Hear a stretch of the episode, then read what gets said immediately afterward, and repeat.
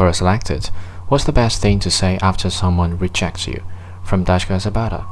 Have you ever read the letter John Steinbeck, the author of Grapes of Wrath, of Mice and Men, East of Eden, wrote to Tom, his eldest son, after Tom told his dad he was in love? It's a beautiful letter, clean and simple and true and easy to Google. My favorite part is the last paragraph. And don't worry about losing. If it is right, it happens. The main thing is not to hurry. Nothing good gets away. I often think about that line. Nothing good gets away. The best thing to say after someone rejects you is thank you. Time is too valuable to waste.